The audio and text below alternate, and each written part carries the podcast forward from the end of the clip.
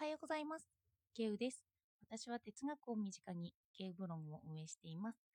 主にツイッターで活動しています。昨日ブログ記事をアップしました。イデアについてまとめたので、よかったら読んでみてください。今日は、なぜ哲学書には初めに詩を引用するのが多いのか？というのを扱いたいと思います。よかったらお付き合いください。の哲学書というか、今回ショーペンハーワーの意志と表彰としての世界を私は読み込んでたんですけど、その中で結構詩がたくさん入っているんですよね。それでなんで詩の引用がたくさん出てくるのか。そういうことをショーペンハーワーのその一文からも自分のことからもちょっと理解してみました。他の文章でも詩やハッとする言葉の一文が述べられていることが多いんですよね。それはなぜか。あの哲学書とか自己啓発本の場合でもよく詩が引用されてるのって目にしませんか？私は目にしていて、でもその詩を読んでなかったんですよね。そして日本の本ではそういう詩を載っけてあるのも少ないかもしれないなと思ったんですよ。でも、ショーペンハワーの本にはいくつか引用されてて、それでショーペンハワーは詩を芸術品だって見てるんですよ。芸術品っていうのは、どんな人にも何かイデアの印象を起こしやすくさせるものだっていうんですよね。この場合のイデアというのは本当とか理想とか何が引きつけられるものといった意味でのイデアなんですよ。認識までいかなくても、その詩を読んで何かいいなって感じる。それだけでもその芸術品の価値があるっていうんですよね。イデアっていうのは直感でしか得られないから、そういう芸術品をポンと載せておくと、その人に問いを持たせるということなんですよ。それで詩を読んだとして何か印象があったとすると、まあ、自分の中でもその何かを突き詰めたいと思うし、なんでそんな気持ちにさせてくれたのかなって思いますよね。そうなると本についても読んでみたくなります。なぜこの詩を引用したのかとか、引用した背景には何があって、この本を読めばその回答が得られるのかといった謎とか問いです。そして本を読むときは問いを持って読むと内容が入ってくるというのも最近の自己啓発本では言われてますよね。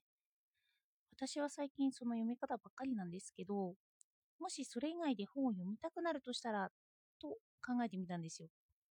そしたら何か謎や問いになる一文がその文章に、その本にあるって。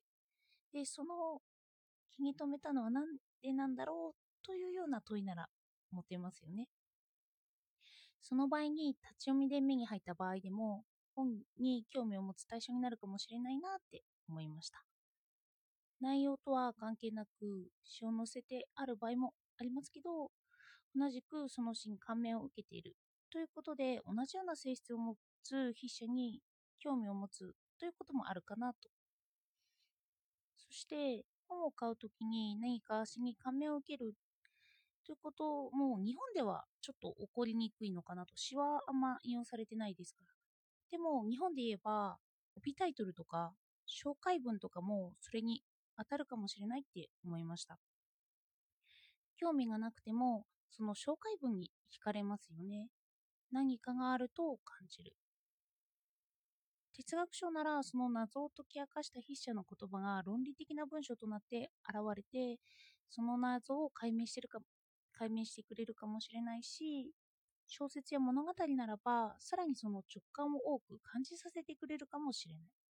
知識にならなくても感情の部分を大いに揺さぶってくれる可能性が高いということですからタイトルって大事なんだなって改めても思いました。あのタイトルだけでもそう何か直感的に感じたなら手に取りますよね。私はブログタイトルとかちょっと苦手なのかなと感じることも多くて記事によってクリックされたりタイトルによってクリックされたりされなかったりっていうのは多いなと感じます。そしてタイトルだけじゃなくショーペンハワーは文章にもところどころに詩を入れているんですよ。引用してきたものも多いんですけど自ら火を入れている場合もあります。その場合、その文章の意味をまず直感的に感じさせる効果があるんですよね。それを真似て私もブログにところどころ直感で感じてもらえるように漫画を載せてます。この場合も直感力がある人はそこで自分で考えられるきっかけをもらうということなんですよね。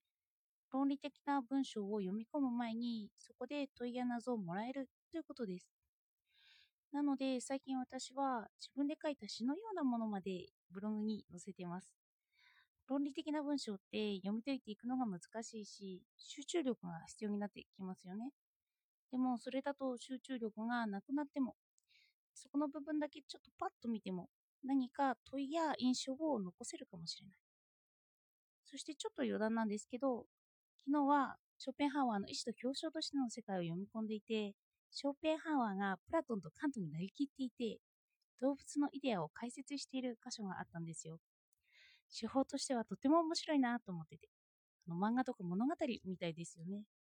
こんなお茶目な面もあったんだなって。あの昔、一回は通して読んでるはずなんですけど、この部分には気がついていませんでした。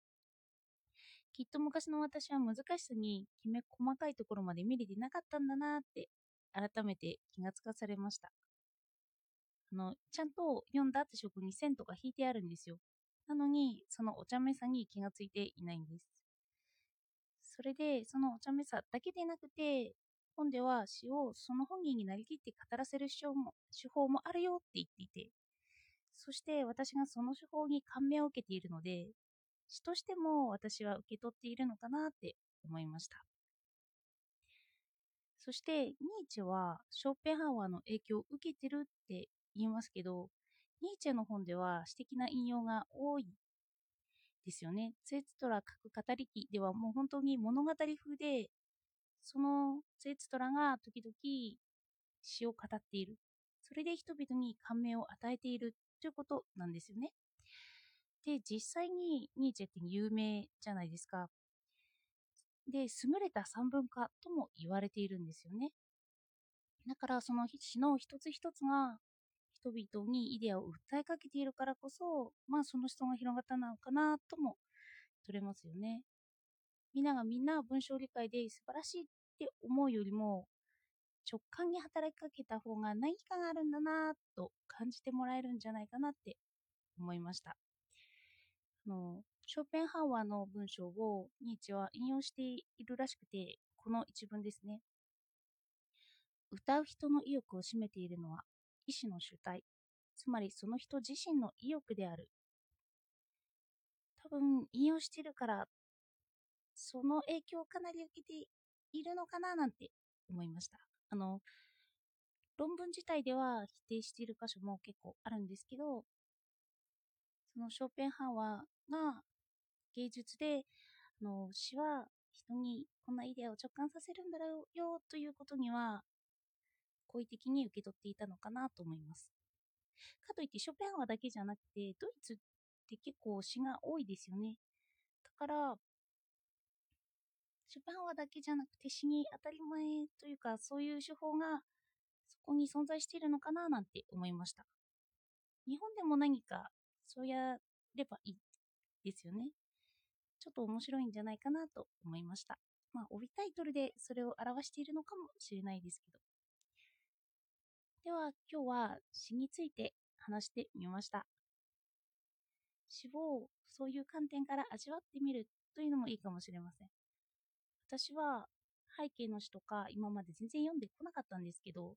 でもこういう事実を知って、あちょっと詩も読み込んでみようかなというような印象を受けることができました。では、今日もお聴きいただいてありがとうございました。